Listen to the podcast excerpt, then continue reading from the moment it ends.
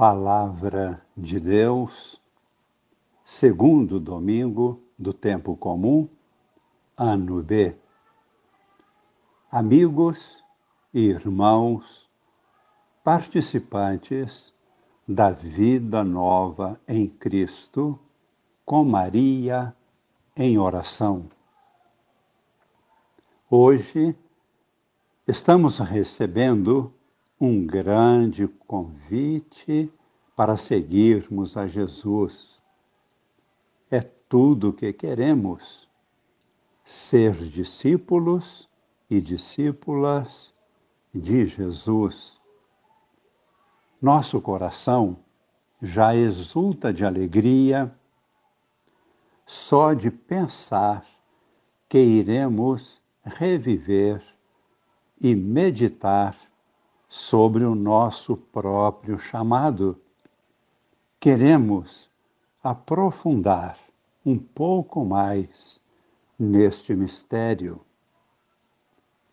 As cenas de chamado de Deus estão entre as mais vivas e impressionantes páginas da Bíblia Sagrada tomamos contato direto, ao vivo, com aquele momento histórico em que várias personagens da Bíblia captaram e compreenderam o que Deus estava falando diretamente em seus corações.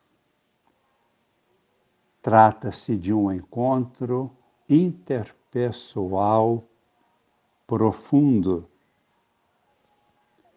O chamado de Moisés, de Abraão, de Isaías, o chamado de Jeremias, de Samuel, de Nossa Senhora, São José, os apóstolos e o nosso próprio chamado são momentos inesquecíveis.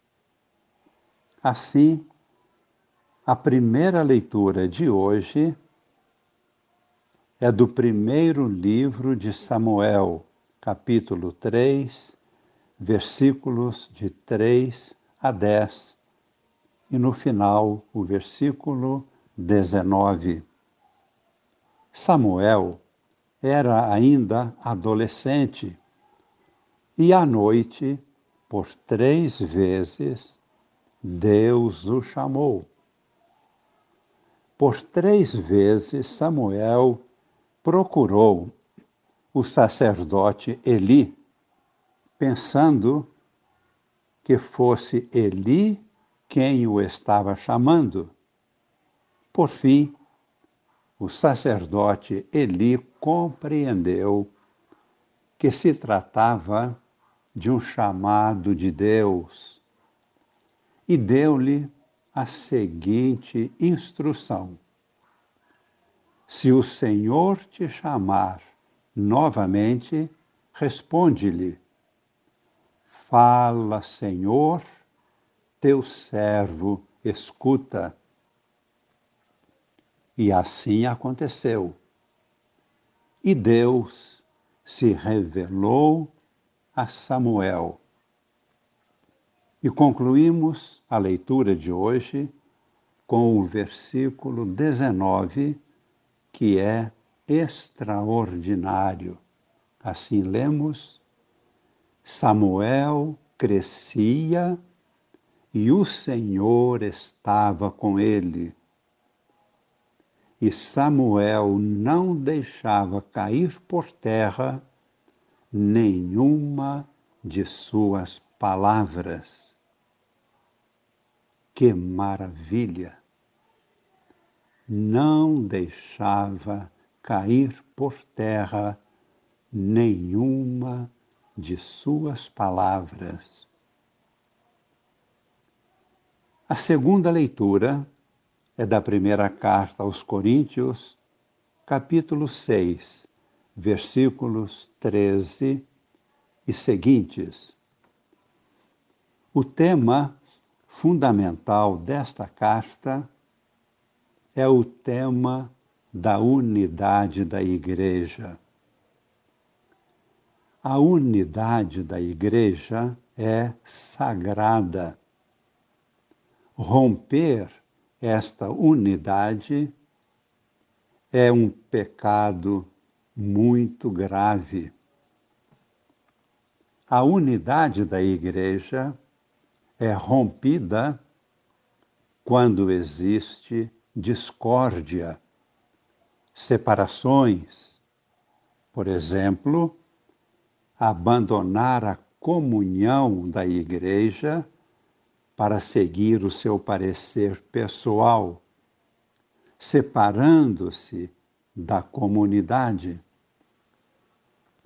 Segundo, a unidade da igreja é profanada quando se utiliza falsamente o princípio da liberdade para a prática da fornicação, isto é, qualquer contato carnal extramatrimonial ou algum pecado contra a própria natureza.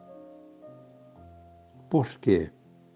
Primeiro, é uma injustiça contra Deus, porque nosso corpo pertence a Deus, não a nós mesmos. E somos criados para a ressurreição. Segundo, é um sacrilégio, porque fazemos parte do corpo de Cristo, que é sagrado. E terceiro, é uma profanação, porque somos templo do Espírito Santo que habita em nós. E concluímos hoje esta leitura da carta aos Coríntios com o versículo 20, que assim diz: Então glorificai a Deus com o vosso corpo. Observamos nestas palavras como é importante a santidade do nosso corpo. Passando ao Evangelho, temos uma cena muito emocionante. João Batista está com dois de seus discípulos e Jesus vem passando. João Batista diz aos seus discípulos: aquele ali que vai passando é o Cordeiro de Deus, o escolhido.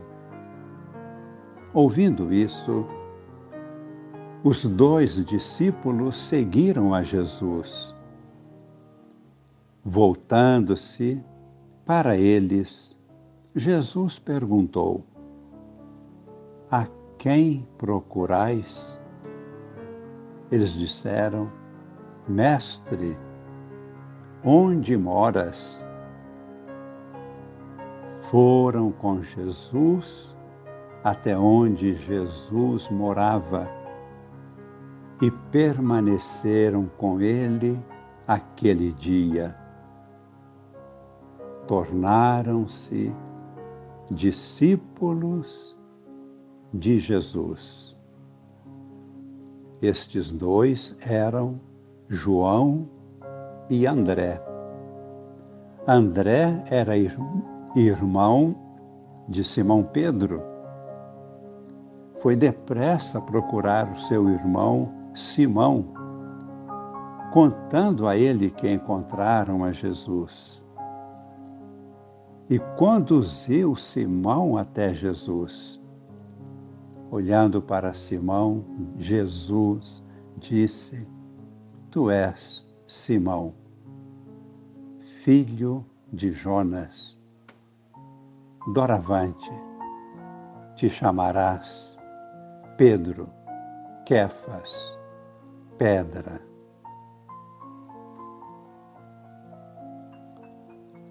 Diante deste grande mistério, fechando nossos olhos, agradecemos a Deus que um dia nos chamou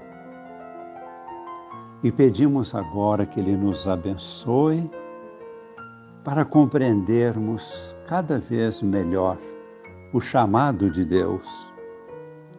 Queremos segui-lo fielmente como discípulos e discípulas do Senhor.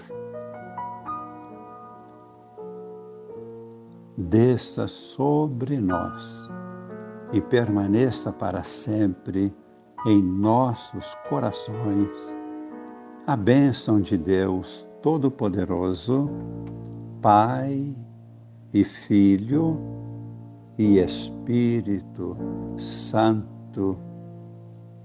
Amém.